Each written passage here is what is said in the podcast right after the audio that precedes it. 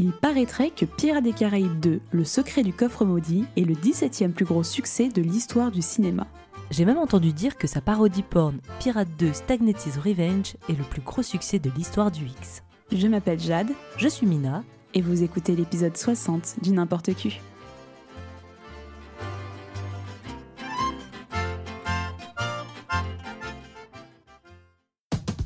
Des câlins, Didier, des câlins. J'ai des tonnes de câlins à t'offrir.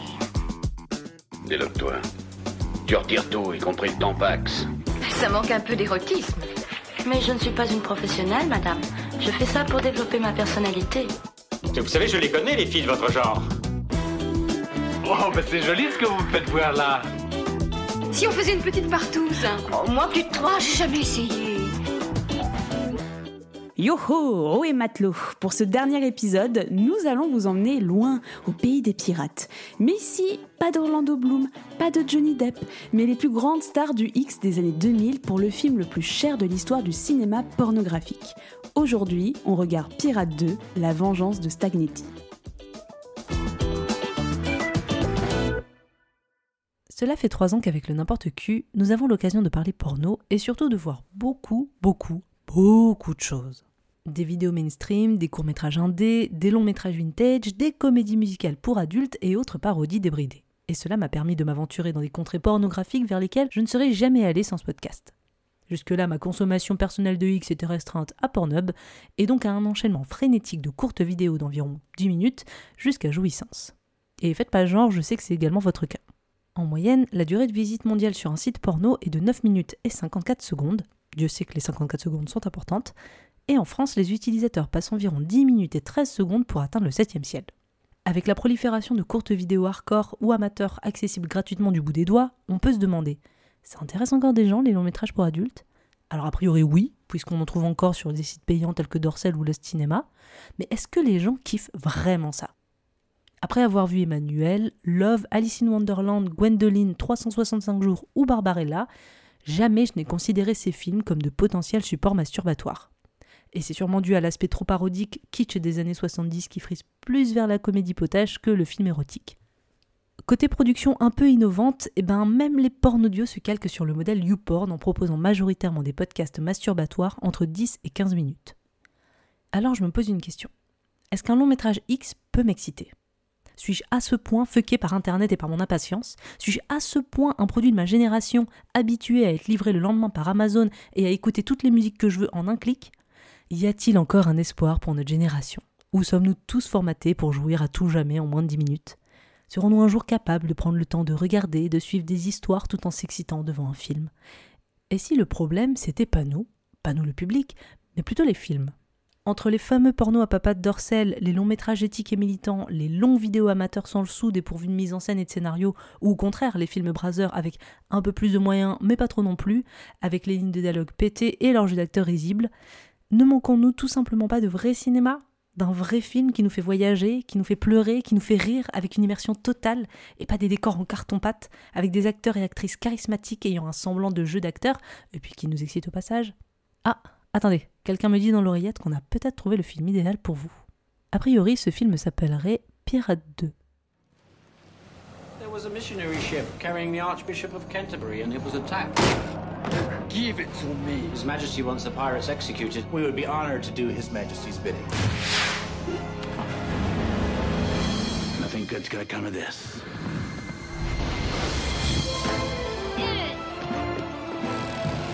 Stignetti, he's dead. He's very much alive.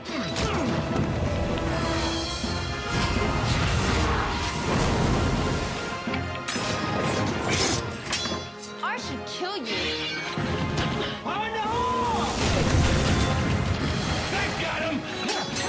Your captain's foolishness is going to kill us all. Oh my god. What's wrong? I fucked my retarded cousin. Oh, why does this always happen to me? Kiss me. Oh, exciting. You'd be looking for trouble, eh? Always. Ready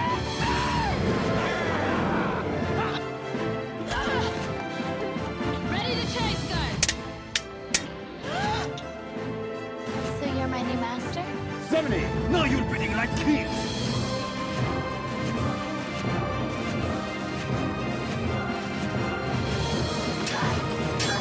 Jules, come to me. Don't do it, Jules! Jules, what are you doing? Obeying my master.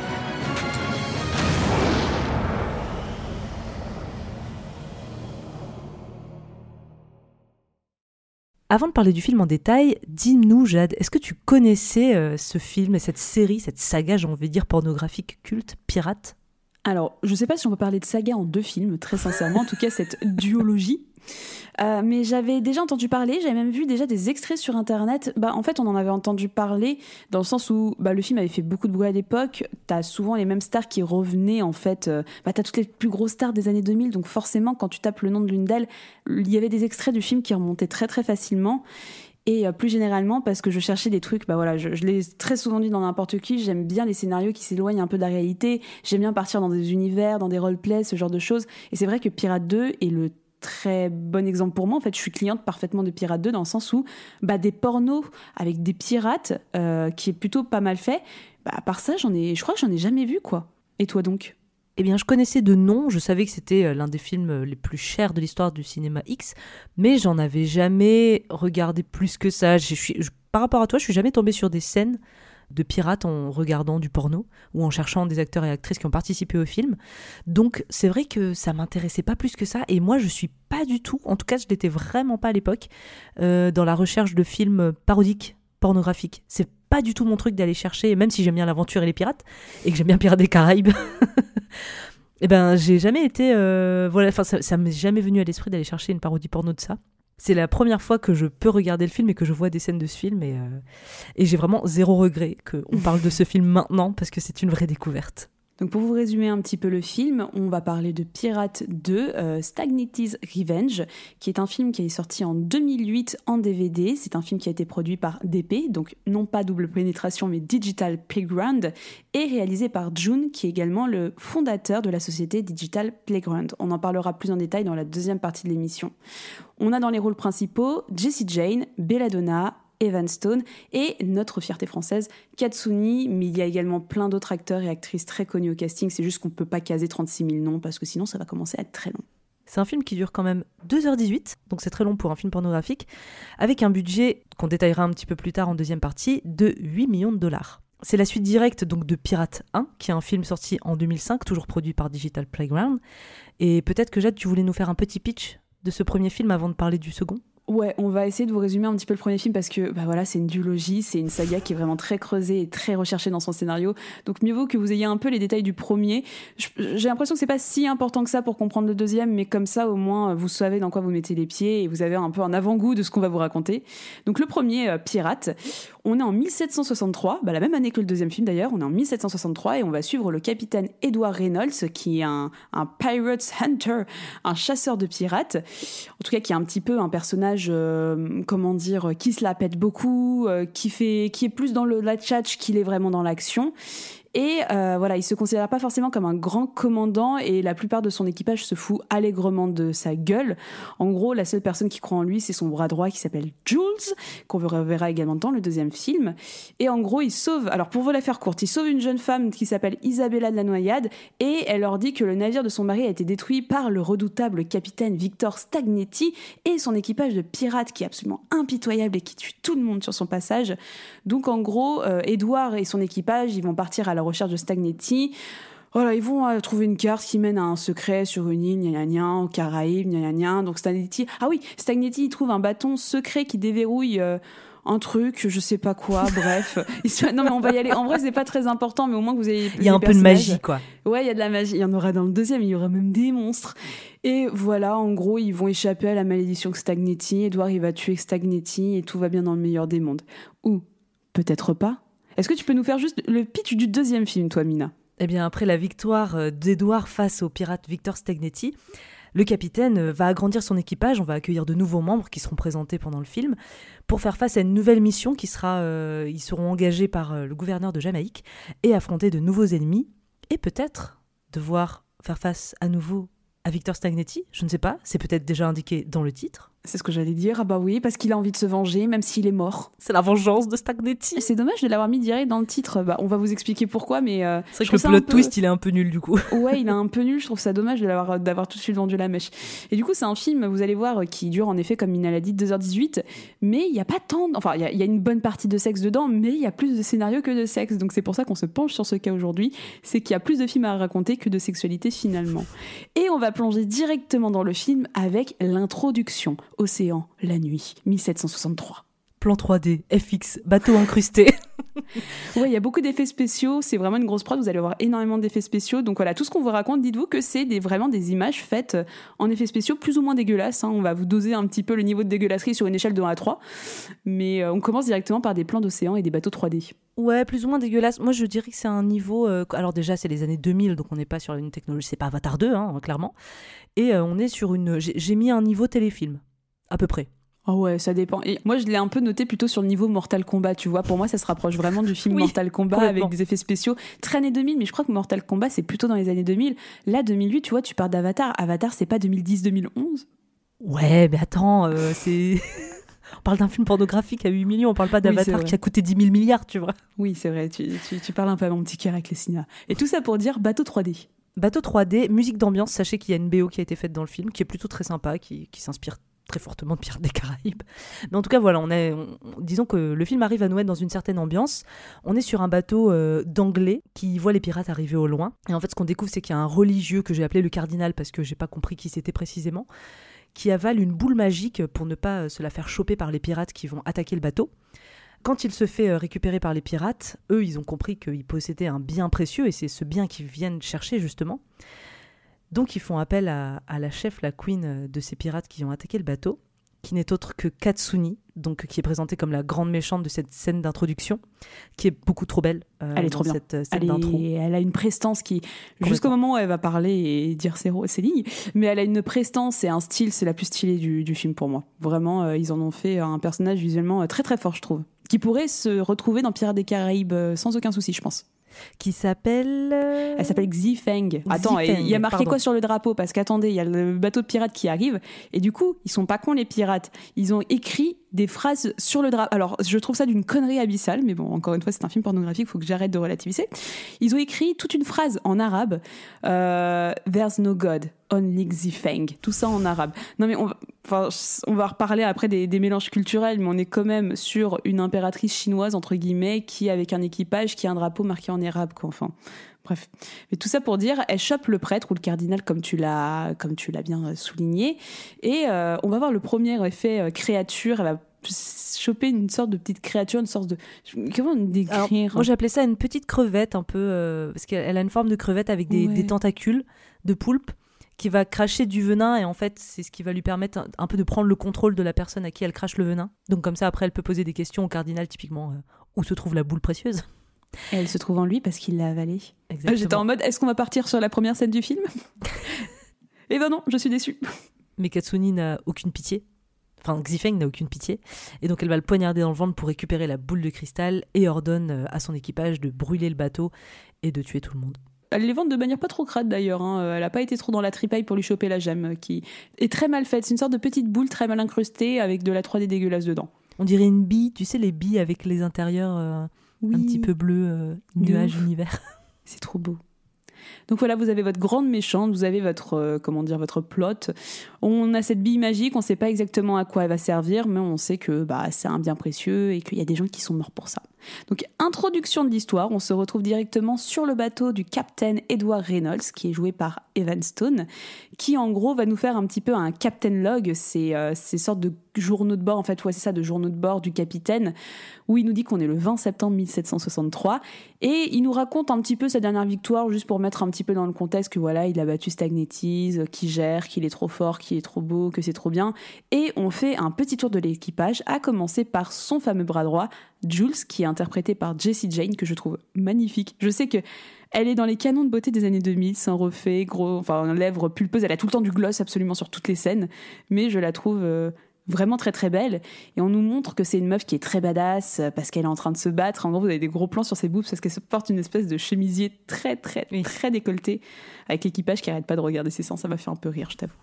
Mais on comprend que limite, le duo, c'est vraiment euh, Edward et, Et Jules, Et ouais. on comprend vite que Jules, c'est quand même finalement la plus intelligente entre les deux par rapport au, au capitaine Edward qui finit par lui se retrouver avec toutes les louanges et qui, qui reste à la tête du bateau, mais, mais c'est pas lui le plus futé de tous. Et nous faisons aussi la connaissance de deux nouveaux membres d'équipage, à commencer par Aisho, qui est en gros euh, la fille asiatique du commerçant chinois qui vient d'intégrer le bateau de Edward. Aisho qui est interprétée par euh, une actrice qui s'appelle Shay Jordan, que je ne connaissais pas. Et euh, ce qu'on apprend, c'est que c'est une femme qui redonne un peu du baume au cœur à l'équipage. Voilà, elle remonte le moral de tout le monde, avec beaucoup de compassion, comme dira Edward, puisque c'est lui qui est en train de raconter cette, euh, cette histoire. Et donc, euh, on va avoir droit à la première scène de sexe, où on va voir Aisho faire un plan à trois avec deux pirates. hein, dans... je, je ne sais pas comment ça La s'appelle, les différentes pièces. euh, La cale du navire. Ça va bien Dans se passer, t'inquiète pas. La cale du navire. Alors, euh, on est un peu cliché parce qu'effectivement, c'est une chinoise, donc euh, elle a les habits chinois. On va avoir droit à la petite musique asiatique. Ouais. On va avoir droit à la première fellation, un cuni, et puis finalement une bonne grosse scène de sexe hétéro bien classique avec deux acteurs quand même assez connus à l'époque, James Dean et Mike Blue, qui sont des acteurs encore actifs aujourd'hui. On a un effort. Enfin, moi, c'est vraiment ce qui m'a marqué, en tout cas au début, parce qu'après, euh, on va voir au fil des scènes de sexe qui sont assez répétitives. Celle-là, ce qui m'a marqué, c'était vraiment. euh, bah, il y a des efforts en termes de mise en scène et de d'immersion dans l'univers. Ouais, je suis d'accord. Il y a des tonneaux, il y a le fond du bateau, il y a des cordes, il y a des chaînes. Les costumes sont vaguement d'époque. Enfin, il y a vraiment une vibe pirate des Caraïbes. T'as des bougies, enfin, t'as des lampes à huile et tout. Franchement, il y a de l'effort. Oui, il y a de l'effort et après on est sur de la scène classique euh, très mainstream qu'on trouve dans les années 2000 et même aujourd'hui, c'est-à-dire que de manière générale, en effet, comme dit Mina, on va avoir euh, 10 scènes de sexe au total dans le film. Elles vont être très répétitives, on va avoir souvent les mêmes axes, ça va pas énormément varier au niveau des pratiques. On va plus être un petit peu bah, dans de la domination masculine euh, sans aller trop loin non plus.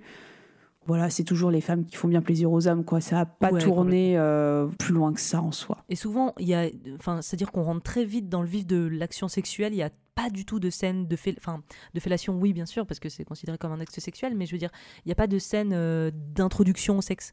C'est vraiment, euh, euh, ils s'embrassent, et là, tu as 20 000 cuts, et t'es dans les pénétrations hardcore directes. Et étonnamment, ça dure très longtemps alors qu'il n'y a pas d'introduction et, et que ça se termine par une éjaculation classique. Les scènes durent pas si longtemps que ça. De manière générale, je crois que la plus longue, elle doit durer 8 minutes, 9 minutes peut-être. Ouais. Donc, euh, tu vois, celle-ci, alors j'ai tout comptabilisé, on fera le total après, euh, histoire que vous soyez pas perdus. Celle-ci, elle dure que 3-4 minutes, c'est pas tant que ça non plus, quoi. Ouais, j'avoue, c'est vrai. Je sais pas, elle m'a paru assez longue, étonnamment. euh, Je sais pas pourquoi. Et on transitionne avec Edouard qui écoute à la porte, il faut Ah, qu'est-ce qu'ils sont mignons. Non, mais en plus, parce que lui, il est quand même vraiment dépeint comme une personne assez bête. Ouais. Et du coup, il l'entend à travers la porte. Donc, euh, on entend juste les mecs qui sont en train de faire des râles très puissants parce qu'ils sont en train de jouir. Et lui, il dit de manière très niaise Ça doit être une masseuse exceptionnelle. Je n'ai jamais entendu tant de tension se relâcher ainsi. Mais en vrai, c'est pas si mal écrit que ça. Moi, moi les dialogues me font beaucoup rire. hein. J'ai passé un bon moment devant le film. Et les acteurs jouent le jeu. Ah oui, petit point acteur, t'as raison, euh, avant d'aller plus loin. euh, les jeux d'acteurs sont vraiment pas mal. Enfin, je trouve justement, euh, Edouard est bien joué. Franchement, je, je trouve la plupart des personnages vraiment pas mal joués du tout. Ah, mais moi, j'ai eu très peu de moments de gênance, voire quasiment aucun. Parce que euh, je pense aussi, on a une.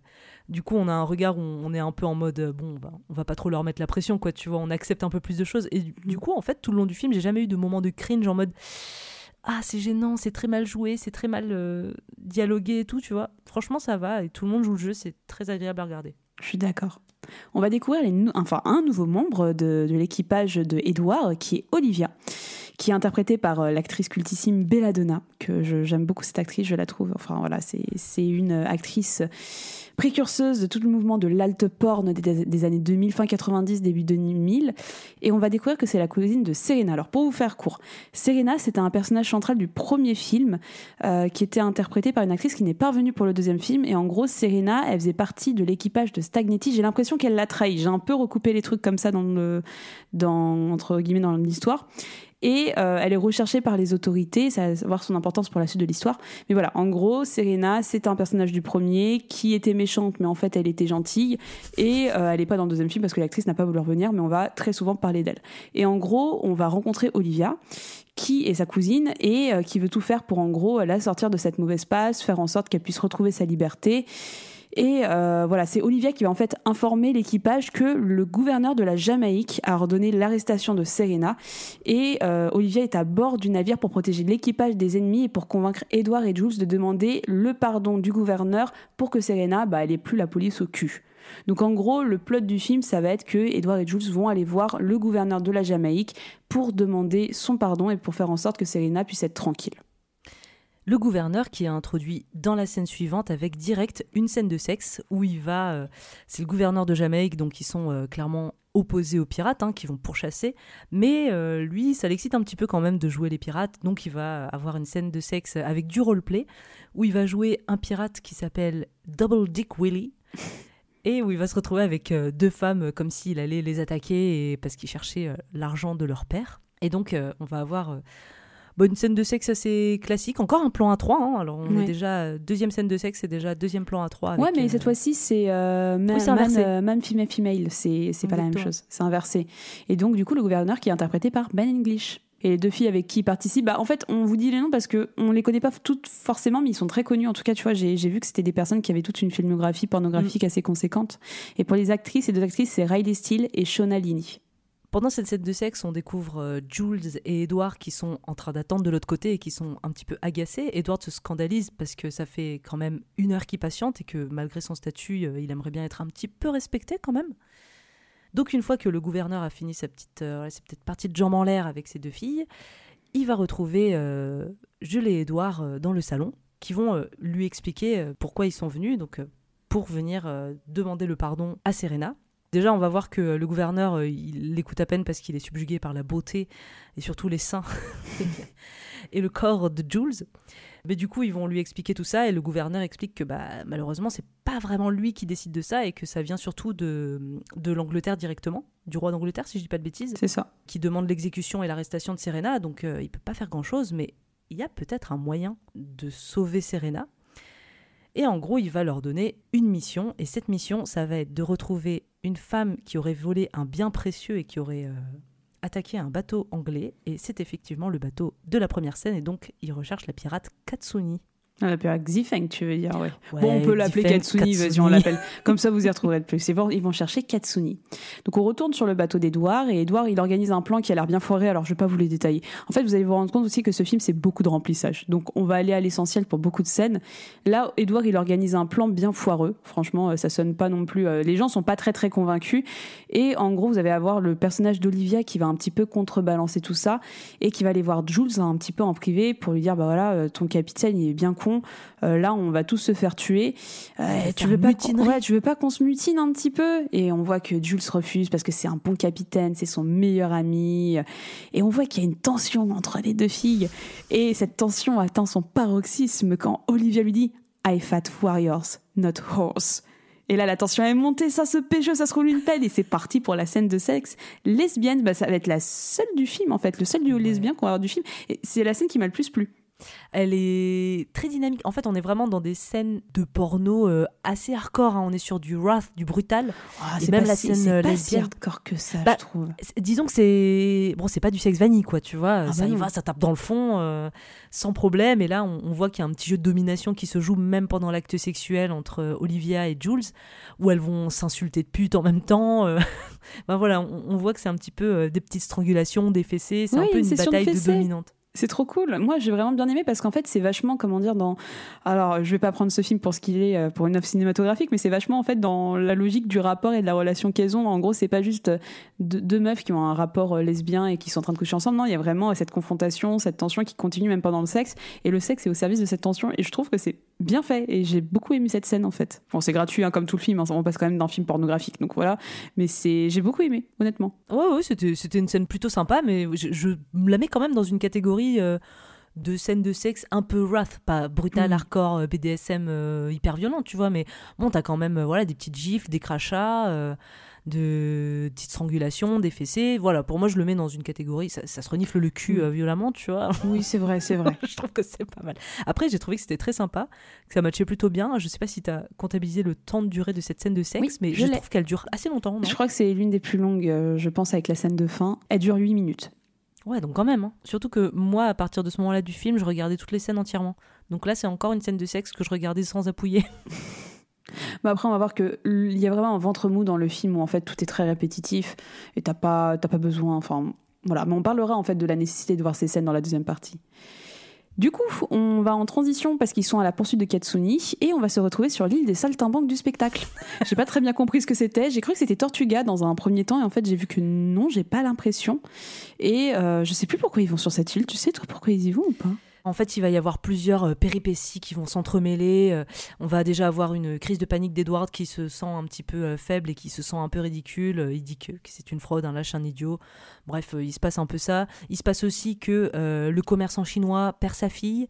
Olivier a disparu. Donc, je sais pas trop pourquoi, mais ils arrivent dans cette ville. Enfin, bon, ça n'a pas trop de raison. Ils arrivent dans cette ville que j'ai j'ai écrit au Devil Circus, apparemment ça s'appelait comme ça. Ok. Bah ouais, comme tu dis, c'est euh, la, ville des saltimbanques. Hein. Il y a beaucoup de figurants. Et c'est un truc, franchement, qui, fait partie euh, de l'immersion totale du film. C'est que euh, c'est pas un film qui est vide. C'est vraiment un film où il y a beaucoup de figurants, beaucoup d'actions un petit peu autour.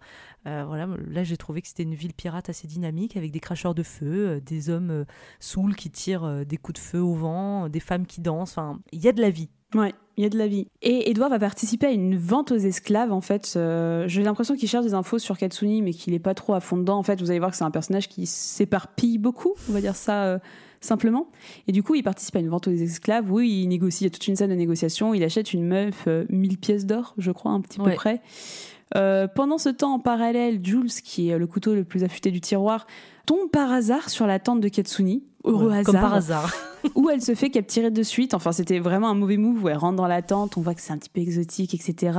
Et euh, elle va tout de suite Katsuni, elle la menace, elle se fait choper tout de suite. J'ai fait, mais t'es teuteux, enfin. Bon, après, il faut pas que je cherche trop la logique. Encore une fois, ça reste un film pornographique. Et je crois que c'est le premier dialogue de Katsuni, et vraiment, c'est le seul truc que j'ai fait. Pourquoi ils lui ont mis l'accent très français au point que je comprends pas forcément ah ce qu'elle dit? Je comprends très facilement l'anglais, mais là, j'ai fait, mais Enfin, je comprends l'accent, tu vois, moi aussi j'ai un accent français, mais je comprends pas ce qu'elle dit. Je trouve que ça fait en fait très bizarre d'avoir une pirate chinoise avec un équipage arabe qui parle avec un accent français. Je fais comme c'est un sacré melting pot votre histoire. Et là, on retourne du côté d'Edouard. Alors moi, j'ai noté euh, moment petit salon marocain avec des femmes qui dansent nues. En gros, Edouard va se retrouver dans un, dans un bordel où on va avoir droit à la quatrième scène de sexe du film, qui est vraiment une scène de sexe gratuite. Totalement. En gros, il se retrouve dans ce bordel et on va participer, enfin, il va, lui, en tant que spectateur, voir et regarder une orgie de quatre personnes avec, euh, alors j'ai noté quoi, quatre femmes, trois hommes à peu près, pendant que lui euh, regarde, mange et, euh, et regarde ces, ces, personnes faire l'amour. Donc on a, j'ai pas noté tout le monde, mais je sais qu'il y avait Charles Dera, il y avait Manuel Ferrara, il y avait Stoya, je crois, aussi dans cette scène. Oui, Stoya, elle est dedans. Donc on est quand même sur une scène de sexe avec de grandes stars de l'époque, en tout cas juste après, qui ont explosé aussi. Et euh, bon, c'est une scène un peu gratuite avec beaucoup d'anal et assez hardcore. On retourne très rapidement avec Jules, qui s'est fait enlever par euh, Katsuni, qui l'interroge avec la bestiole. À... Ah, je l'appelais la bestiole à vérité. Très bien. Donc, l'espèce de petite crevette du début où on lui crache un liquide dans la bouche et du coup, on coupe là. On verra un peu après ce qu'il advient de Jules. Et là, on rentre dans la partie. J'ai pas trop compris l'intrigue. L'intrigue avec Aicho, donc euh, la, la, la, entre guillemets, de l'équipage, qui se tape un mec, mais ce mec, il va avoir son importance. J'ai rien compris de ce qui se passe. Enfin, tu sais, elle le demande en mariage à la fin et tout ça. J'ai pas compris cette intrigue du tout. J'ai pas très bien compris, mais en gros, je crois que euh, donc Aisho euh, fait l'amour et, force un homme à l'épouser. Et je crois qu'en gros, ça doit être un pas un commandant, mais je pense qu'il bosse pour les Anglais, donc c'est pas un pirate. Et euh, ce qui aura plus ou moins son importance à la fin, dans le sens où il pourra apporter son aide en tant que non pirate.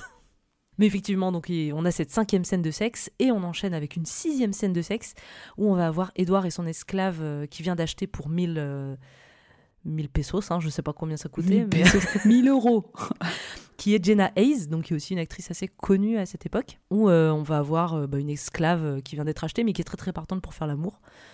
Et alors du coup, c'est la première scène de sexe quand même avec notre personnage principal et le héros du film. Hein, euh. Et on est à une heure de film. Et c'est pas fou. Moi vraiment, j'ai beaucoup de mal avec ces scènes de sexe à lui, mais enfin voilà. Ouais, je trouve que ça s'inscrit vraiment dans ce qu'on a l'habitude de voir dans les années 2000. Et je trouve en fait que le personnage, après, je trouve que c'est aussi le film qui dessert pas forcément, enfin qui dessert plutôt euh, ce personnage, c'est que on a un personnage qui est très lâche, euh, qui est pas sûr de lui, et je trouve que ça se sent du coup comme ils ont construit ce personnage comme ça et que tu le vois vraiment comme un, un peu un loser, un loser magnifique entre guillemets. Euh, je trouve que ça ramollit les scènes de sexe entre guillemets. C'est, euh, tu vois qu'il est très vaniteux, qu'il est très imbu de sa personne, mais derrière tu le vois pas gérer, donc je trouve que ça fait perdre de la puissance au personnage dans les scènes de sexe, au point que quand il fait l'amour avec la personne, enfin avec son esclave entre guillemets, euh, et qui veut jouir, en fait, il lui demande de lui dire, ah, vas-y dis-moi que c'est moi le plus fort, dis-moi que c'est moi qui ai tué Stagnetti. Tu vois qu'il est vraiment en fait dans euh, de la masturbation euh, dans tous les sens du terme, quoi. Et à la fin de cette scène, qui c'est qui débarque violemment? C'est Jules. Jules. Donc Jules qui a été possédé par la petite bestiole de Katsuni, qui va s'attaquer à à Edward. Enfin, je sais pas, c'est un peu bizarre. Elle veut ken avec lui, mais elle l'agresse un petit peu. Bah, elle a envie de baiser très fort, on va dire ça comme ça. Et Edward qui résiste au nom de l'amitié parce que c'est très important, mais tout ça était un piège. C'était un piège de Katsuni qui, comme tu dis, a, manipulé magiquement Jules. Et du coup, elle ordonne que Jules soit amené sur son bateau parce qu'elle a compris que Edward et Jules étaient les deux personnes qui ont tué Stagnetti. Pour le moment, c'est pas un personnage qui revient trop dans le. Je crois que c'est la première fois même qu'il est un peu évoqué Stagnetti euh, de manière un peu euh, dans l'action entre guillemets. Enfin, qu'on se rend compte qu'il y a un bail avec lui. Euh, Ketsuni dit qu'elle sera la récompense de son capitaine. Elle appelle en fait son capitaine Victor Stagnetti. Donc on comprend qu'elle travaille entre guillemets pour lui, mais qu'il est toujours mort. Et euh, elle révèle qu'elle a l'intention de le ramener à la vie et que comme Jules, elle était dans le combat où il a perdu la vie, son bateau a coulé, elle sait où est l'emplacement de son bateau et qu'elle va pouvoir l'amener justement là où est mort Stagnetti, où repose son corps. Et Edouard en même temps va se faire capturer et sera amené au trou, je vais appeler ça comme ça. Et en fait, euh, on va avoir une scène avec un, nouveau monstre dans l'histoire, où en gros, euh, donc Edouard se retrouve dans cette arène avec un public autour, où il va devoir affronter un... Alors j'ai noté un ver serpent géant en 3D avec des antennes d'escargot. Ouais, moi j'ai noté un magnifique ver en 3D. Ah, magnifique. Non, magnifique, non mais avec toute, euh, toute l'acidité que j'ai dans ma voix, un magnifique verre en 3D. Mais j'aime bien en fait la scène, elle est, vraiment bien introduite même dans la dramaturgie, c'est qu'en gros il se retrouve dans cette espèce de trou d'arène qui est très grande, très sableux, etc. Et il se retrouve avec ce que j'appelais un gueux entre guillemets qui est là et tout le monde dit vas-y bats-toi bats-toi. Et tu sais il essaye de se battre avec lui. Il dit mais mec j'ai pas envie de me battre avec toi. Vas-y viens fais semblant. Et il le malmène mais gentiment tu vois pas enfin vraiment gentiment sans lui faire mal et je trouve ça plutôt drôle où tu fais en effet, bah, c'est que ça, les gens ils sont excités que pour ça, et t'as le verre qui arrive, qui chope le gueux, et tu te rends compte qu'en fait c'est lui le boss final. Tu vois, c'est pas si mal amené que ça pour un film pornographique. C'est, ils ont mis un peu de suspense, je trouve ça rigolo. Bon, le verre il est dégueulasse, mais franchement, je trouve ça bien amené et très rigolo et très euh, distrayant à regarder. Et là, on va avoir un autre plan qui nous montre Olivia, donc qu'on avait perdu, qui est à nouveau là en train d'assister donc euh, à l'affrontement entre Edouard et le ver géant. Elle est accompagnée d'un nouveau personnage qui fera son entrée, qui s'appelle Maria, mais dont on ne sait pas plus pour l'instant. Et donc en gros, Olivia, c'est un peu la meuf badass hein, qui est là en mode euh, un ver géant euh, avec des dents acérées. franchement, euh, tranquille les gars. Et elle fait un espèce de double saut. elle plante son épée dans le crâne du ver. Elle refait un, un double saut et elle mm. éventre le verre. Après, voilà, quand on vous dit ça, dites-vous que ce sont des personnages reproduits en 3D. Et la 3D, elle n'est pas non plus ultra fameuse. Mais ça fait partie du film. J'étais très surprise de voir ce genre de choses, de voir que bah on a quand même une remodélisation d'Olivia en 3D pour faire des petites euh, des petits fights comme ça. C'est très surprenant, je trouve. Euh, c'est la première fois, ça pique un peu les yeux maintenant avec notre regard de 2023, mais c'est surprenant. Je m'attendais pas à ce qu'il y ait ce genre de choses. Mais comme le monstre, hein, je m'attendais pas à ce qu'il y ait un gros monstre comme ça dans l'histoire. J'étais bah assez surprise on salue l'effort en fait. Ouais, non mais c'est ça, j'ai envie de dire, bah, les gars, ils ont juste pas fait euh, des dialogues de pirates avec des manipulations de pirates, avec de la ken de pirates. C'est, il y a un effort, comme tu dis, il y, a une volonté d'aller plus loin, de raconter une histoire avec des monstres, quoi. Et je fais, putain, c'est limite plus que beaucoup de blockbusters américains qui, sortent au cinéma en ce moment, quoi. je trouve ça assez surprenant et on découvre la, la, mystérieuse femme voilée qui aide Olivia. Et dans un premier temps, tu fais putain, c'est Sacha Gray, qui va pas avoir son grosse importance dans l'histoire. Alors, t'as compris qui c'était? J'ai cru que en gros, c'était la sœur d'Olivia qui chasse Stagnetti depuis plus de 5 ans. Moi, c'est ce que j'ai cru comprendre. Non, je pense pas que ça soit la sœur d'Olivia, mais en tout cas, elle chasse Stagnetti depuis 5 ans parce que Stagnetti a kidnappé sa sœur et l'a transformée en sex slave. D'accord. Donc on, ne connaît pas sa sœur. Elle cherche sa sœur et elle pourchasse Stagnetti. Putain, c'est compliqué. Hein. On revient sur le bateau avec euh, Olivia et Edouard et en effet Jules a disparu, ils s'en sont rendus compte et il faut aller la sauver. Alors il y a toute une histoire, on va nous expliquer en vraiment deux minutes à tout torcher tout le plot magique. Il y a une histoire de sceptre, j'ai pas tout bien compris, mais j'ai cru comprendre qu'il y avait une histoire de sceptre pour le ramener à la vie, qu'en gros là l'objectif c'est d'arriver sur les lieux avant euh, Katsuni pour pouvoir l'empêcher de ramener Stagnetti à la vie et pouvoir sauver Jules. Ah ouais, moi j'ai même pas noté, tu vois. Je crois au moment mon cerveau il a dû abandonner certains, certains passages. De toute façon, le passage qui va suivre après, il n'est pas plus intéressant. Là, on est vraiment dans la partie remplissage, dans tous les sens du terme, du film. Avec la septième scène de sexe, qui sert vraiment pas à grand chose. Oh en non, gros, on va juste se retrouver dans la, les appartements privés d'Edward sur le bateau. Et on va avoir euh, bah, deux petites matelots sexy blondes qui débarquent dans son cabinet pour euh, lui demander de raconter ses aventures face à Stagnetti. Donc pareil, ça va être euh, remise. Enfin voilà, on va rejouer le côté un peu lâche et un peu nul d'Edouard et le côté un peu ridicule de son perso. Puis ça va finir en plan à 3 encore une fois. Bah ouais, bah franchement, il y a vraiment, j'ai vu ça, j'ai fait ok.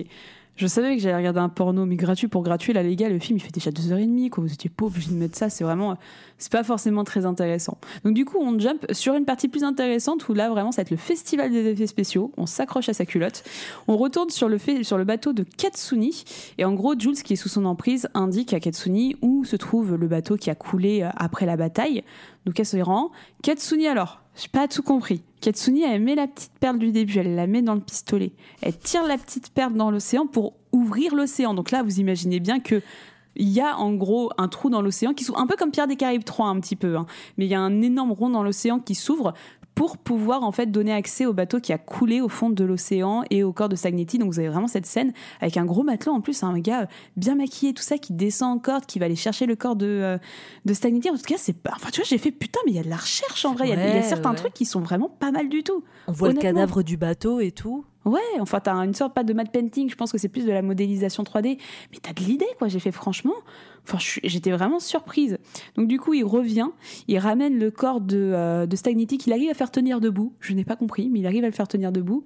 Et en gros, t'as Katsuni, j'ai pas, pas compris si elle a des pouvoirs non plus ou pas, ou si c'est le caillou, mais c'est pas la perte vu qu'elle l'a acheté.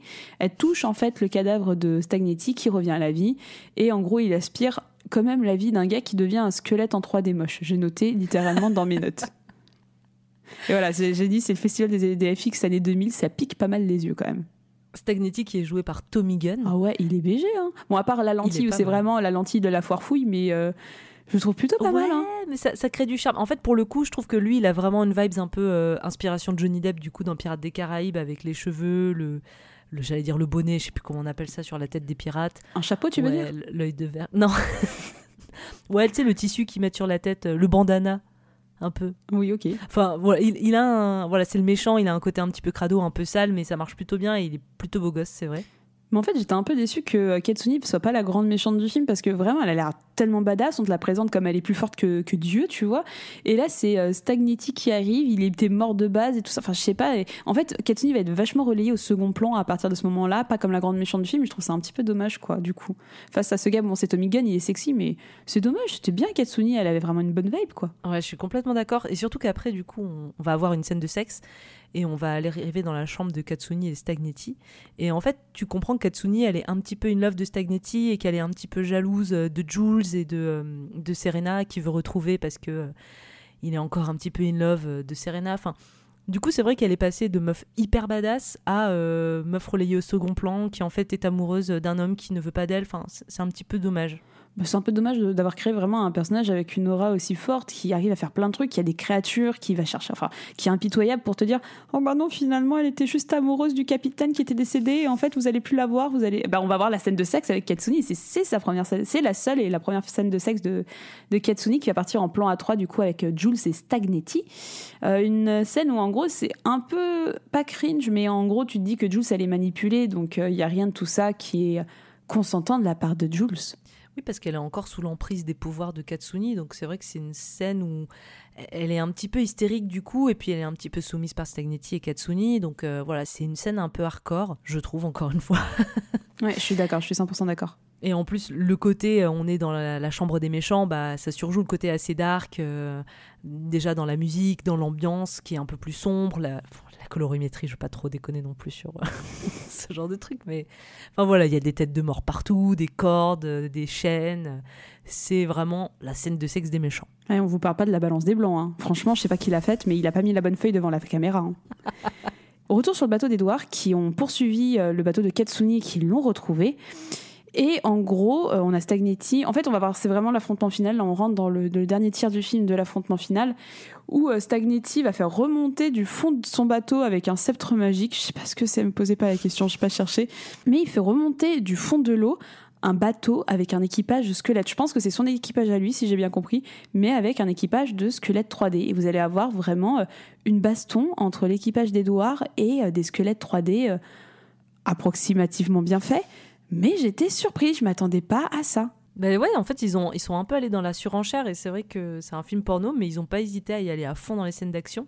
Et là, du coup, je pense que le côté euh, bateau qui revient euh, de sous l'eau, c'est carrément Pirates des Caraïbes. Ah bah oui, non mais de ouf. hein. Ah bah oui, bien entendu, c'est une référence directe. Donc on a cette bataille qui est un peu molle, je trouve, des chorégraphies. Bon après, c'est encore une fois des acteurs pornographiques. C'est un petit peu mou. Les squelettes sont plus ou moins euh, vaincus et Stagnetti, il a encore une carte dans sa manche qui est euh, une sorte de verre un verre géant, c'est pas un kraken, je pensais que c'était un kraken, mais en gros une, espèce de verre géant, encore un verre, hein, beaucoup de verres dans, euh, dans, dans cet univers, dis donc. Et il avait un verre pour bah, se battre, mais on va voir que le verre il va pas servir à grand chose. Et c'est là qu'on va avoir donc le bateau du nouveau mari de la chinoise fille du commerçant qui débarque un peu de nulle part, on sait pas trop comment. Et en gros, c'est eux qui vont réussir à tuer le monstre en lançant des canons sur le monstre qui va finalement assez vite mourir et qui n'était pas un, un méchant très très effrayant. Ah bah Ça a non, vraiment mais- duré 5 minutes quoi. Et on va passer surtout aux combats qui vont nous intéresser. On va passer par des sessions de one-to-one. Là, on va être en, en versus et on va commencer par le premier versus qui est Olivia contre Katsuni. Alors j'ai trouvé le combat un petit peu mou au début. Franchement, je trouve pas qu'Olivia soit la personne qui se batte, euh, enfin l'actrice qui joue Olivia, euh, Belladonna, euh, soit la plus énergique. Mais Katsuni, putain, il y a des coups.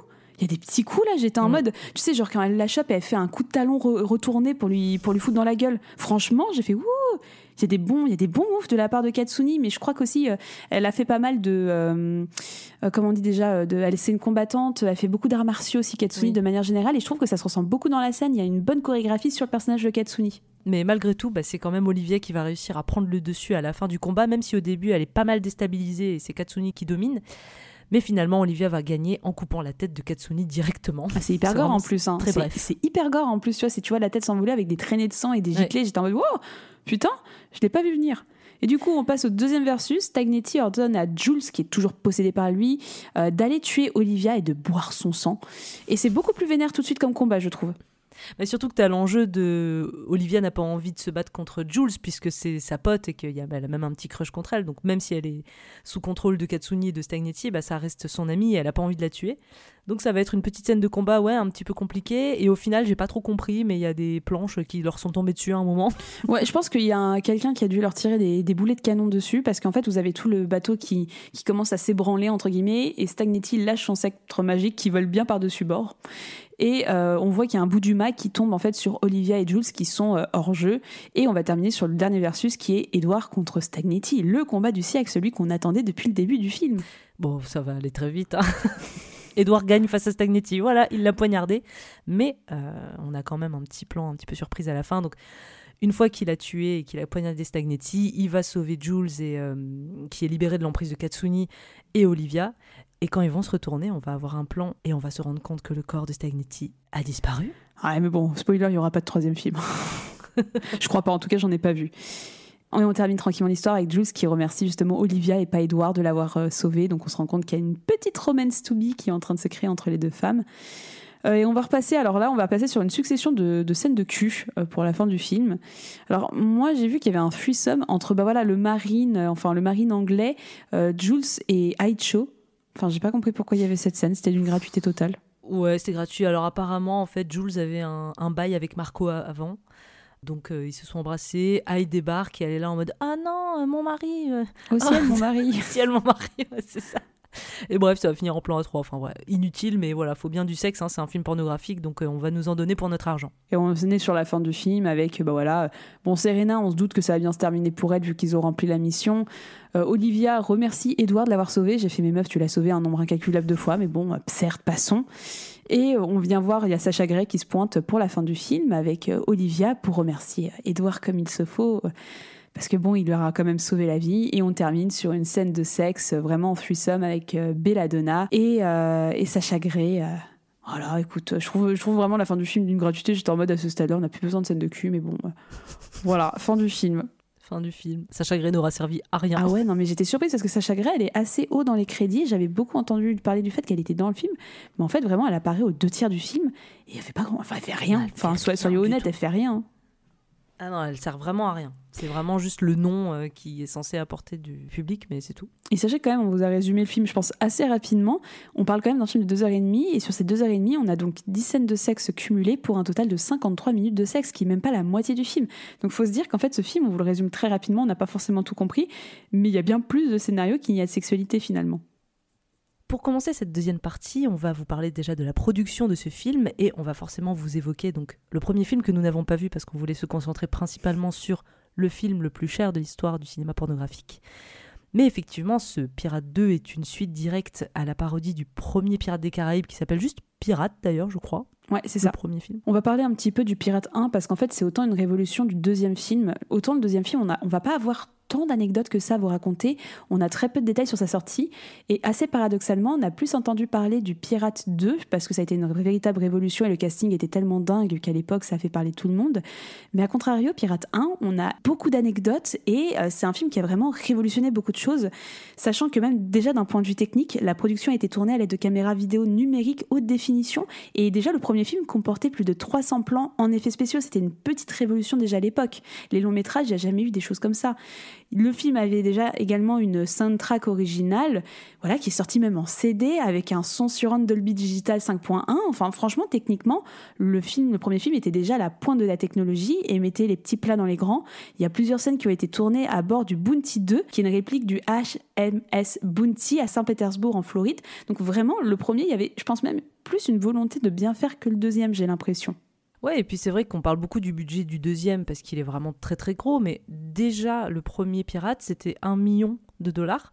Et déjà pour l'époque c'était un des films pornographiques, si ce n'était le film pornographique le plus cher de l'histoire.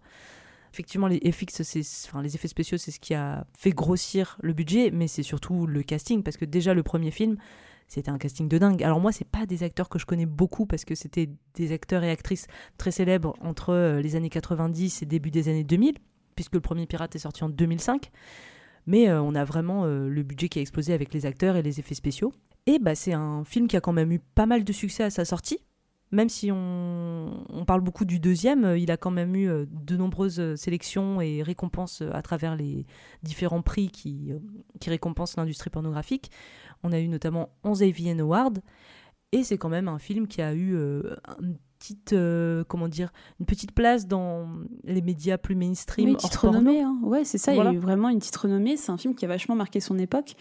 Mais bon après encore une fois comme on parle de pornographie on évite d'en parler parce que la pornographie ça fait mauvais genre. Mais c'est un film qui était déjà assez je vais pas dire révolutionnaire c'est pas forcément le bon terme à utiliser mais c'est quelque chose qu'on n'avait jamais fait auparavant. C'était vraiment une première super production euh, de qualité en tout cas qui se voulait à la pointe de la technologie des années 2000 et vu le succès du premier, eh ben forcément une suite est envisagée assez rapidement.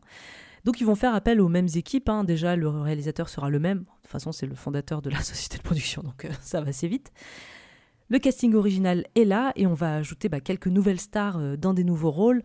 Notamment, bah, on a évoqué Sacha Gray qui était en plein âge d'or à ce moment-là. Katsuni, elle est arrivée aux États-Unis. Enfin, elle s'est vraiment consacrée à sa carrière aux États-Unis en 2005, donc l'année de la sortie du premier Pirate. Et justement, d'ailleurs, c'était devenue la première actrice française avec un contrat d'exclusivité pour euh, Digital Playground. Donc euh, voilà, on fait appel à l'écurie euh, de la boîte de prod. Bah ouais. T'avais aussi Belladonna qui n'était pas dans le premier film, qui était une actrice euh, très très appréciée à l'époque. Enfin, Manuel Ferrara également. Enfin, en fait, ce qui est particulier avec ce deuxième film, c'est que vraiment, même les petits rôles, c'est des gens qui sont connus. C'est vraiment des gens d'industrie qui sont connus. Et je pense que ce qui a fait également le grand succès de ce deuxième film, c'est qu'on a des acteurs et des actrices qui viennent de tous les horizons. Là où le premier, j'ai regardé un petit peu le casting, j'ai fait OK, c'est des gens qui sont plutôt de la sphère mainstream américaine de manière générale. Là, le deuxième, vous avez quand même des représentantes de l'alte porn avec Belladonna, Stoya et Sacha vous avez toujours ces acteurs et actrices assez mainstream. Vous avez également des acteurs et des actrices bah, du monde entier. Vous avez Katsuni qui arrive, qui est française et qui est en plein essor. Vous avez également Shea Jordan, qui est d'origine philippine, euh, enfin des Philippines, qui joue Aicho. Vraiment, il y a une diversité en fait dans les genres dans lesquels ces acteurs et ces actrices évoluent.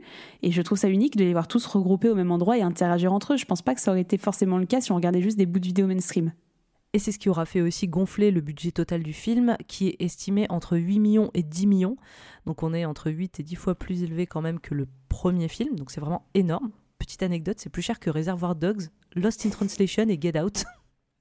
Et au niveau des effets spéciaux, et eh ben c'est pareil, on va doubler le nombre de plans. Moi j'ai vu à peu près 600 apparemment plans euh, avec des effets spéciaux. Ouais, j'ai trouvé le même chiffre.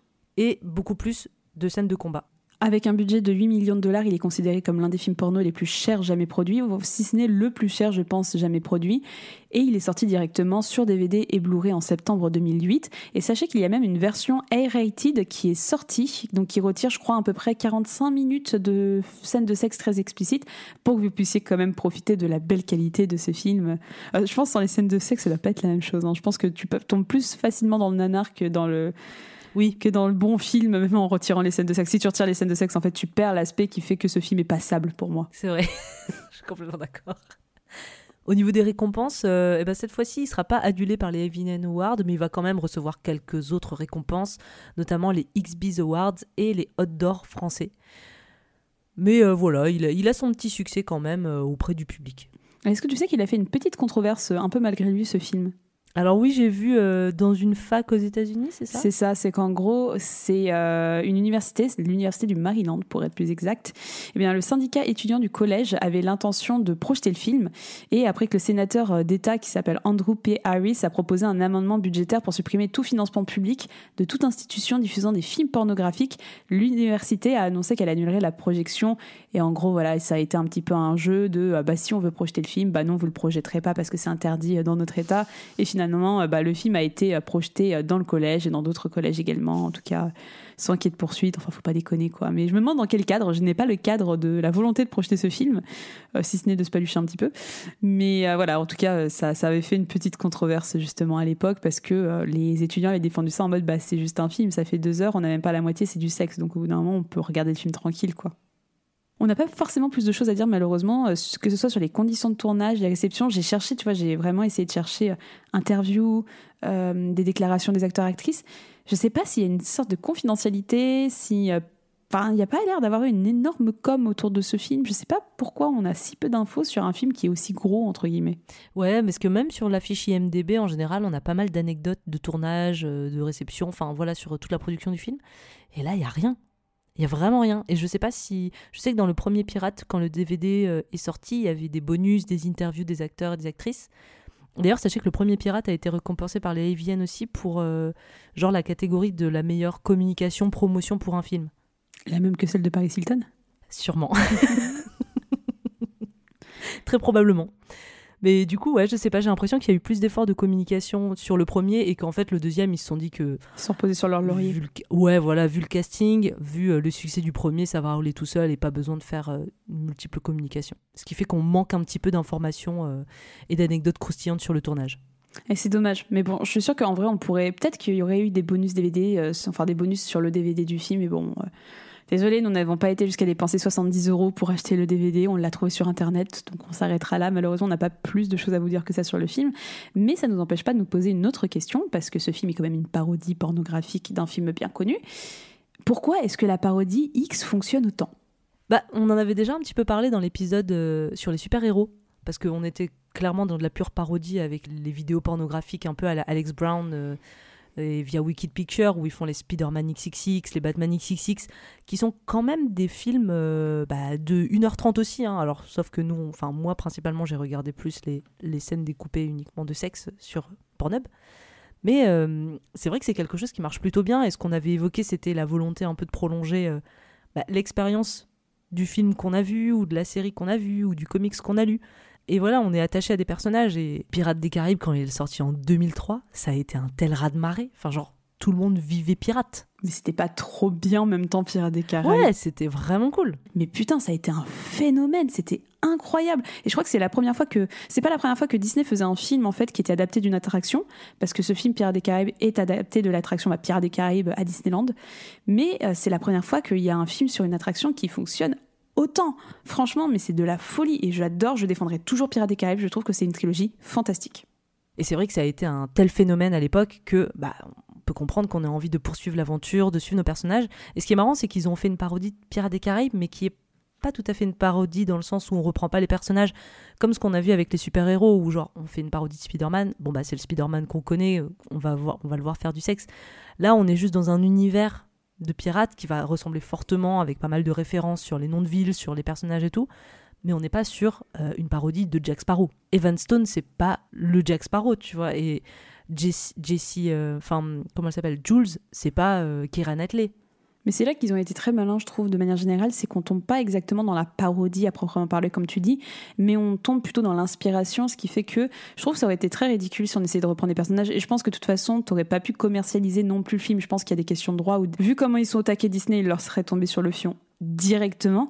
Mais tu vois qu'en fait, ils s'en sont inspirés, mais de plein de manières différentes, même dans la mise en scène, dans le choix des effets spéciaux, dans le choix des scènes. Il y a quand même une grosse inspiration qui est pas négligeable. Et comme tu dis, il y a plein de noms qui sont cités. Je crois qu'il cite David Jones plusieurs fois.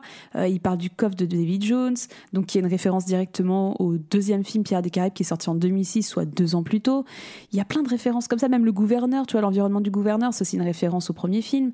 Donc Franchement, il y a vraiment beaucoup d'hommages. Enfin, je vois même plus ça comme de l'hommage. On s'amuse avec un univers qui a été posé par une œuvre plus que de la parodie finalement. Et c'est ça qui marche également, c'est que bah moi je regarde ça, j'ai pas l'impression de regarder Pirates des Caraïbes, même si tu vois, je sens qu'il y a une odeur Pirates des Caraïbes, mais je sais que je le regarde pas et je trouve que ça sert bien le film dans ce sens, c'est que finalement ça devient pas ridicule d'une certaine manière. Oui, c'est pas une parodie fainéante euh, où on va juste euh, reprendre les personnages principaux des films originaux et rajouter du sexe. Pour le coup, c'est vraiment c'est un peu des clins d'œil euh, au film original. Les vrais savent, ceux qui ont vu, ils comprennent et c'est cool pour eux. Mais sinon, le film à part entière, euh, La Revanche de Stagnetti, se prend tel quel. Il n'y a pas besoin d'avoir vu Pierre des Caraïbes absolument pour regarder le film, même si euh, toute la communication jouait un petit peu sur cet entre-deux où on a l'impression que c'est une parodie de Pierre des Caraïbes alors que ça n'est pas vraiment une. Et on va enchaîner sur notre troisième point qui est l'avenir des longs métrages pornographiques.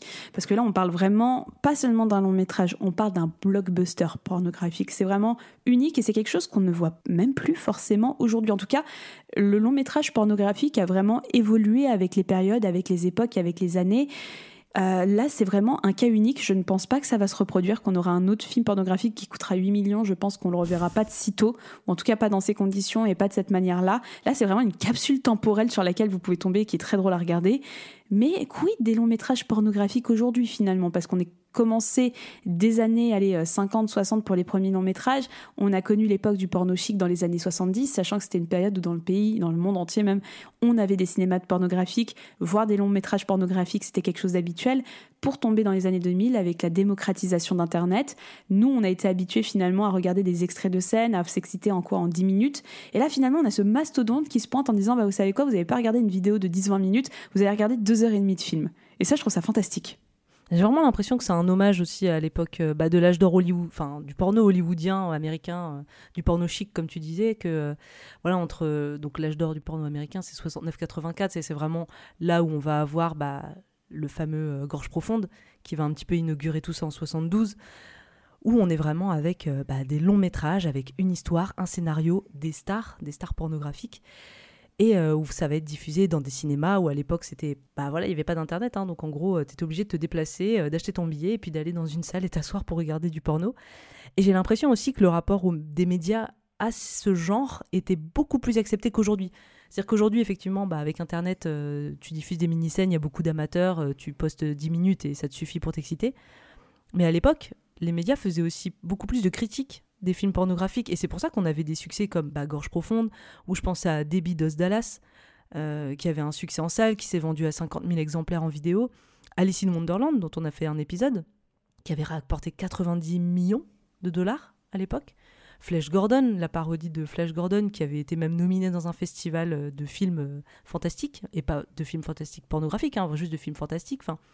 C'est une période où j'ai l'impression que c'était beaucoup plus autorisé et accepté en fait le porno, et donc les films pornographiques étaient considérés comme des films normaux. Tu vois, j'ai l'impression que dans les médias, les critiques, le ciné euh, étaient beaucoup plus ouverts à ça et qu'il n'y avait pas autant de distinction entre le cinéma et le cinéma porno. D'où le fait que c'était beaucoup plus libre de faire des longs métrages et de créer des scénarios et d'avoir des acteurs et des actrices qui fassent du sexe et des scènes d'acting. Et j'ai l'impression que c'est aujourd'hui, paradoxalement, tu vois, où la sexualité, elle est beaucoup plus présente partout, dans la publicité, dans les clips, dans la musique, enfin, tout est sexualisé. Et en même temps, j'ai l'impression qu'on est beaucoup moins euh, à l'aise avec euh, le cinéma porno, les films porno, qui est considéré comme beaucoup plus sale que ça ne l'était à une époque. Mais en fait, ça va être mon interprétation, ce que je veux dire. Je pense qu'en fait, le média de diffusion joue énormément là-dedans, dans le sens où, à l'époque, on pouvait voir des films dans un cinéma. Ça veut dire que tu devais te rendre physiquement dans une salle, que tu avais des voilà c'est un cinéma. Ça veut dire que tu as une comment on dit déjà une, façade entre guillemets. Tu as une façade avec des affiches. Euh, c'est un lieu dans lequel tu te rends. Il y a cette volonté où tu vas rester une heure et demie dans un lieu. Tu peux pas te cacher. Là où quand on est passé sur internet on est passé un petit peu dans la culture du tabou. Pour moi vraiment c'est la période où on a commencé à vraiment avoir de la pornographie sur internet de la pornographie cachée où en fait on s'est rendu compte qu'on pouvait consommer du porno de manière cachée. C'était déjà le cas quand on avait les VHS et DVD exactement pareil, tu as juste à le regarder dans ton salon, personne ne voit rien. Mais vraiment pour moi internet a donné un tel accès à un catalogue de vidéos courtes où personne ne saura jamais ce que tu regardes, où personne ne verra jamais à quel point tu en consommes, que finalement on est rentré dans cette culture du tabou, on est rentré dans cette culture du le porno doit devenir secret il doit devenir secret. C'est quelque chose qui a toujours dérangé, et là, on a trouvé un moyen de le rendre secret. Même si tout le monde en regarde, ou en tout cas, on va penser, on va dire de manière générale, tout le monde a au moins été une fois sur des sites pornographiques. Là, c'est la première fois que, avec, un, enfin, avec Pirate, entre guillemets, qu'on vous dit, bah là, on fait un porno, regardez-le. On ne fait pas un porno pour que ce soit caché, on ne fait pas un porno euh, pour que ce ne soit pas vu, pour que ce soit honteux. On fait un porno pour que ça se regarde avec des technologies de pointe. Et je pense que c'est assez paradoxal et que c'est peut-être ça arrive trop tôt, parce que j'ai l'impression aussi qu'aujourd'hui, on est plus dans ce revival du long métrage pornographique. Tu vois, par exemple, pas plus tard qu'aujourd'hui, euh, je regardais un petit peu les actus porn pour euh, préparer l'émission, et je suis tombée, voilà, sur la bande-annonce d'un long métrage d'Orcel qui s'appelle Missing. Voilà, un long métrage qui est écrit, qui a l'air assez recherché, un thriller, etc. Et je me faisais la même réflexion quand on regardait les longs métrages également d'Eric Lust. On est plus aujourd'hui dans une revalorisation du long métrage, mais pas du blockbuster. Le blockbuster, on pourra plus accepter, à mon avis, à ce stade-là, de faire des blockbusters. C'est trop. C'est trop c'est pas possible, c'est too much, euh, ça ne peut pas marcher. Il faut qu'on reste dans de l'intime si on veut que ça marche. Mais du blockbuster, j'ai aucun souvenir d'un film euh, similaire à Pirate ou Pirate 2 qui soit sorti, qui ait vraiment marché, dont on a entendu parler. Je pense que le média diffusion fait que c'est plus possible de faire des blockbusters, ça peut plus être accueilli de la même manière, et aussi avec les moyens de technologie qui ont évolué, bah, tu vois, les effets 3D euh, euh, qu'on a de, Pirate, on peut les faire plus ou moins facilement et moins cher, surtout qu'à l'époque.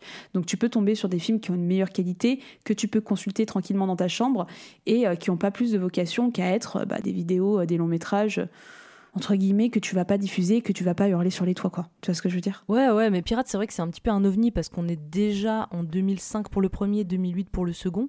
Donc c'est déjà une époque où le porno sur Internet euh, est démocratisé. En augmentation forte, il est démocratisé, tout le monde en consomme via principalement Internet. Donc pour moi, c'est vraiment un ovni, le truc, je sais pas, bonne communication, super casting, donc ça, ça a marché comme ça. Mais c'est vrai qu'aujourd'hui, le long métrage actuel pornographique, j'ai l'impression qu'il se divise en deux catégories. D'une partie, tu as bah, tout ce qui va être Dorsel ou même, tu vois, Wicked Picture, euh, mhm. qui font les parodies Spider-Man, par exemple. Bah, on a vu que c'était des parodies, euh, c'était des films, quoi. Ça durait une heure et demie, euh, une heure quarante-cinq, une heure quinze. Donc on est sur des longs métrages, mais pas avec le niveau de pirate, parce que déjà, la surconsommation du porno bah, t'oblige à produire énormément et tu peux pas produire autant de films à un million tout le temps. Enfin, c'est vraiment, ils, sont obligés de, produire énormément, de faire beaucoup de films. Donc, t'as plein de films, plein de longs métrages qui sont diffusés sur ces sites-là, Dorsel et compagnie. Mais euh, bah, c'est pas des trucs de ouf, c'est des trucs qui vont se passer en huis clos ou alors euh, dans trois lieux différents euh, qui comprennent un appartement, un parc et, et je sais pas, un bureau avec trois acteurs. Enfin, tu seras jamais sur un niveau pirate avec autant de figurants, autant d'acteurs et actrices, autant de scènes, d'effets spéciaux, de, de dialogues. Enfin, et même, c'est vrai que les scènes de sexe aujourd'hui, euh, elles sont beaucoup plus longues aussi. Que là, comme tu dis, chaque scène de sexe, elle faisait entre 5 et 8 minutes pour Pirate 2. Euh, je pense qu'aujourd'hui, tu prends un film d'Orcel d'une heure et demie, les scènes de sexe, elles durent plus que 8 minutes. Parce Oui, que déjà, là, il y a beaucoup de coupes en plus dans Pirate 2. C'est vraiment des, des cuts très rapides euh, entre différentes positions. Aujourd'hui, c'est plus du tout le cas. Et je trouve que la deuxième partie de long métrage pornographique, tu l'as un petit peu évoqué, mais c'est tout ce qui va toucher un petit peu l'intime. Et bah, du coup, le cinéma un peu euh, pornographique, éthique et féministe. Je pense par exemple à Canal qui a fait la commande de. Je crois que c'est Canal qui a commandé ça, mais de, du dernier film d'Olympe de G avec euh, Brigitte Lahaye qui s'appelle Une dernière fois. Bon, après, ils ont la thune pour produire ça, mais c'est vraiment aussi des films qui vont être plus dans l'engagement social et féministe. Et c'est vrai qu'Erika Lust, bah, tu sais que je crois qu'Erika Lust, euh, l'épisode qu'on a fait sur toute la production d'Erika Lust avec euh, Lust Cinéma, qui sont des films pornographiques, et ben, je pense que c'est la première fois que je voyais un long métrage euh, pornographique. Mais aussi, je pense que la difficulté du long métrage pornographique, c'est que c'est un long métrage, donc qui dit long métrage va dire une certaine durée. Et pour moi, les intentions, quand tu regardes un long métrage que quand tu vas regarder une vidéo sur les sites pornographiques, c'est pas la même chose. Dans les années porno chic, entre guillemets, comme tu disais, euh, 69-84, on était habitué à regarder un film de manière générale, mais quand vous regardez ces films-là, on en détaille beaucoup sur notre compte Instagram, mais souvent, c'est un peu comme pirate en fait. C'est quoi Allez, au maximum un tiers de sexe et vous avez deux tiers de scénario. Enfin, vous avez vraiment une œuvre cinématographique, toute proportion gardée, qui a pour vocation de vous raconter une histoire et de vous palucher si ça vous intéresse, mais de vraiment créer un univers et une histoire. Et pour moi, ça redéfinit un petit peu le film pornographique où ce n'est pas juste un film de boule. Là où aujourd'hui, de nos jours, on est habitué à consommer de la pornographie en allant sur les sites, en regardant aller euh, des vidéos de quoi 10-20 minutes. En vrai, une session de masturbation, je pense qu'on n'est pas euh, beaucoup à se faire des sessions de 40 minutes, hein, très clairement. Euh, on va se dire qu'elle est au maximum quand on se masturbe, tu passes quoi pff, Tu passes peut-être 10 minutes, une dizaine de minutes, quoi. Ouais, je crois que la moyenne en France, euh, Pornhub, quand ils font ces statistiques, ils mettent le temps de passer sur Pornhub, et en général, on est entre 10-12 minutes. Ouais, c'est ça. Et la méthode de consommation, par exemple, pour un Pirate 2, euh, vous avez quand même beaucoup de scénarios. Qu'est-ce qui se passe? Est-ce que ça veut dire que tu vas te palucher à chaque scène? Est-ce que tu vas ensuite tu vas re-ranger euh, tout ce qu'il faut pour pouvoir te reconcentrer sur le film et tu vas te repalucher devant une scène? C'est que c'est pas du tout la même manière de consommer un film. Pour moi, dans un film pornographique comme par exemple Pirate 2, je le regarde pas avec l'idée de me palucher. Tu vois, mais c'est assez paradoxal pour moi en fait. C'est là où tu fais euh, quelle place a le sexe dans le récit? Est-ce que finalement tu vas pas juste arrêter en regardant une scène et tu vas pas regarder le reste du film et t'en as rien à foutre du scénario? Tu sais, c'est cette fameuse blague où tu fais oh le scénario il est il s'éternise dis donc à quand le cul? Pour moi, c'est compliqué de ranger euh, un Pirate 2 dans une case, comme tu dis, c'est un ovni, dans le sens où tu fais, ben, j'arrive pas à me dire que c'est un film pour lequel je vais me masturber, pourtant tout est fait pour, hein. les scènes de sexe, elles sont très explicites, elles sont très excitantes pour beaucoup d'entre elles, mais en même temps, t'as tellement d'intrigues, t'as une heure et demie, une heure quarante d'intrigues que tu fais, mais tu peux pas regarder un film de deux heures et demie. Pour moi, c'est très très long quand même. Un film de deux heures et demie, c'est pas rien. Donc regarder un film de deux heures et demie avec plein de scènes de sexe, c'est quand même avec beaucoup de scénarios qu'il faut suivre. C'est quand même spécial comme méthode de consommation. Et même moi, j'ai du mal à mettre un mot ou un acte sur la manière dont je vais consommer ce film. Oui, c'est clairement un ovni. Et tu vois, je trouve que Pirate 2, c'est un blockbuster, mais c'est peut-être le seul blockbuster euh, pornographique parce que on peut même pas le comparer au long métrage de l'âge d'or euh, porno hollywoodien. Il est, il est vraiment très différent et même dans sa construction parce que tous les films que nous on a pu voir pour le, notre compte Instagram qui sont vraiment les films vintage des années 70, 80, aller jusque 90, et ben même là c'est vrai que les scènes de sexe, tu as le temps de te masturber dessus. Mhm. T'as pas 3-4 minutes, enfin, pour le coup, c'est des scènes qui sont vraiment longues. Après, c'est c'est pas. Il n'y a pas une telle ambition, on n'est jamais dans des récits très fantastiques avec euh, autant d'action que Pirate 2. Mais tu sens que c'est quand même des films qui ont. Enfin, le but masturbatoire, euh, il, est, il est plus facile à atteindre avec les films vintage des années, des années 70 que Pirate 2. Là, t'as vraiment l'impression que limite, euh, Pirate, c'est un film que tu peux voir entre potes juste pour le lol. Ah mais oui, mais complètement. Moi, je pense qu'on aurait pu se faire une projection à la maison, voire même, tu vois, bah, bah, c'est ce que- je pense que toi aussi, c'est ce que tu as fini par faire, mais zapouiller les scènes de sexe. Bah ouais, faudrait voir ce que vaut la version euh, scène de sexe coupée. euh, je crois hein, qu'il y en a une, c'est ça Oui, hein, c'est ce que je te disais, ouais. ils ont tiré 45 minutes de, de scènes de sexe pour justement faire un rated R. Bah, faut voir ce que ça vaut parce que peut-être que finalement c'est un film qui peut se regarder euh, assez facilement. De toute manière, les scènes de sexe n'ont jamais rien apporté dans le scénario et elles n'ont jamais conclu, euh, aidé à l'avancée du scénario. C'est vraiment juste des pauses qui permettent de respirer et puis d'en avoir un petit peu pour son argent parce que c'est quand même ce qui est vendu à la base. Mais elles servent jamais à rien. Et c'est là que je me demande au final, est-ce que vraiment dans les longs métrages pornographiques, il y en a vraiment beaucoup qui servent à quelque chose? Ouais, il y en a quand même qui font avancer l'histoire. Tu vois, dans les films vintage, moi je trouve que les scènes de sexe, il y en a qui sont Ouais, justifiées. moi je trouve que c'est plus justifié. Là, c'est vraiment, bah regardez, on vous prend plein d'acteurs et d'actrices qui sont d'horizons différents et on les, on les met ensemble pour la première fois. Je pense aussi qu'il y a beaucoup d'acteurs et d'actrices dans ce long métrage. C'est la première fois que tu les vois interagir ensemble, peut-être même la seule fois, tu vois. Mais en même temps, tu vois, tu dis, euh, bah, ça vaudrait le coup de regarder ce que ça vaut quand on retire des scènes de sexe. Et moi, je vais te répondre, bah ouais, mais dans ces conditions, bah, je regarde juste un film, quoi. Pour moi, en fait, si t'enlèves le- les scènes pornographiques, bah, Pirate est dénaturé. En fait, Pirate 2 est dénaturé et ça n'a plus l'intérêt que ça parce que l'intérêt que ça, c'est que c'est un film pornographique qui a un gros budget qui te fout des vers géants en 3D. Si tu m'enlèves le sexe, je fais, bah, euh, ça, vaut un Mortal Kombat, quoi. Enfin, ça, ça perd de son intérêt et ça dénature complètement euh, l'œuvre originale. Mais avec tout ça, Mina, est-ce que ça t'a excité? Eh bien, c'est vrai qu'on n'a pas trop parlé de d'excitation dans ce film, mais j'avoue que les premières scènes de sexe, j'étais un petit peu surprise et j'étais un peu en mode bah dis donc, c'est pas mal. Donc euh, ça m'a un peu excitée. Euh, après, les scènes de sexe sont assez redondantes, donc j'ai vite lâché l'affaire. Mais par contre, euh, j'ai passé un très bon moment et euh, je trouve que c'est euh, un ovni dans l'histoire du cinéma pornographique et ça fait plaisir à voir. C'est fun, ça se prend pas au sérieux. Les acteurs et actrices sont à fond et ça j'apprécie. Il y a des efforts dans la musique, dans les costumes, dans les décors et franchement, pour un film porno, bah moi j'applaudis le j'applaudis tout ça parce que c'est souvent ce qui est difficile dans les vidéos pornographiques, c'est le jeu d'acteur, c'est c'est le scénario alambiqué euh, juste pour mener à une scène de sexe. Donc euh, je trouve que là ça respecte plutôt bien euh, les règles du cinéma d'une certaine manière. Il y a des rebondissements, il y a de l'action, il y a de l'aventure, des effets spéciaux voilà dignes d'un téléfilm de d'M6 dans les années 2000. Mais ça a son charme et c'est un film que je recommande, peut-être en version censurée, sans scène de sexe. Si vous voulez juste vous divertir et ne pas perdre deux heures et demie de votre temps, je peux comprendre que ça soit un petit peu long. Mais c'était un moment très agréable et très sympathique. Et toi, Jade, est-ce que ça t'a excité? Bah ouais, un petit peu. Il y a quelques scènes, bah moi j'ai beaucoup aimé le duo lesbien. J'étais surprise de ne pas avoir plus de duos lesbiens en fait euh, entre Belladonna et Jessie Jane. Moi j'ai bien aimé, j'ai passé un super bon moment. Euh, j'ai pas été excitée partout, j'ai fini par euh, zapouiller au bout d'un moment. Mais en effet, j'applaudis euh, des deux mains et des deux pieds euh, l'effort qui a été fait. Enfin, c'est du jamais vu et je me demande si on le reverra un jour. Encore une fois, moi je ne souhaite qu'une chose, c'est que le cinéma euh, pornographique puisse évoluer vers ce genre de ce genre de film moi je trouve ça vraiment super cool. Après tu vois c'est aussi ce genre de film tu as envie de le voir au cinéma plus que de le voir dans ton sur ta télé mais bon à voir ce que peuvent faire les nouvelles technologies.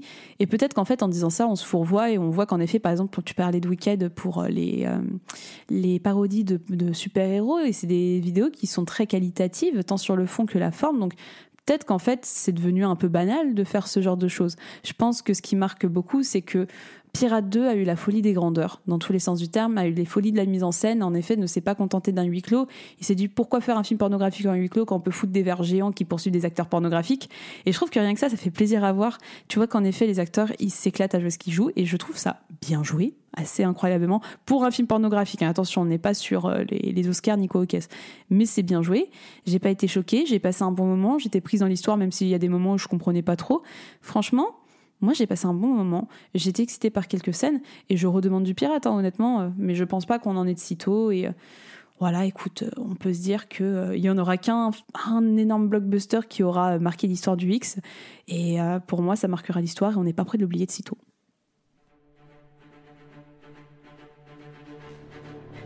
Merci de nous avoir écoutés. On espère que cet épisode vous a plu et qu'il vous a donné envie de vous plonger dans la vengeance de Stagnetti. Si vous avez aimé cet épisode, vous pouvez nous soutenir en mettant 5 étoiles sur Apple Podcast et sur Spotify. Pour en savoir plus, vous trouverez toutes les références de l'émission dans la description de l'épisode. Rendez-vous sur notre Insta, n'importe qui pour être au courant des prochaines émissions. Et c'était le dernier épisode de la saison 3 du N'importe Q. On va prendre des vacances bien méritées, mais ne vous inquiétez pas, on ne vous abandonne pas. Rendez-vous la semaine prochaine pour notre FAQ annuel et on switch pendant tout l'été sur le N'importe Clip, l'émission qui décrypte les clips les plus hautes de ta région. On reviendra pour une quatrième saison fin septembre. On se dit à très vite pour un été plus chaud que la braise. Allez, ciao Daniel, tu viens La route est longue, hein? Bon voyage, Maurice Nous préférons rester ici. On va s'en donner à cœur joie. Salut Je vais me faire bourrer toute la journée, j'ai trouvé la queue qu'il me faut. Peut-être est-ce que vous la trouverez vous aussi? Hey, ciao!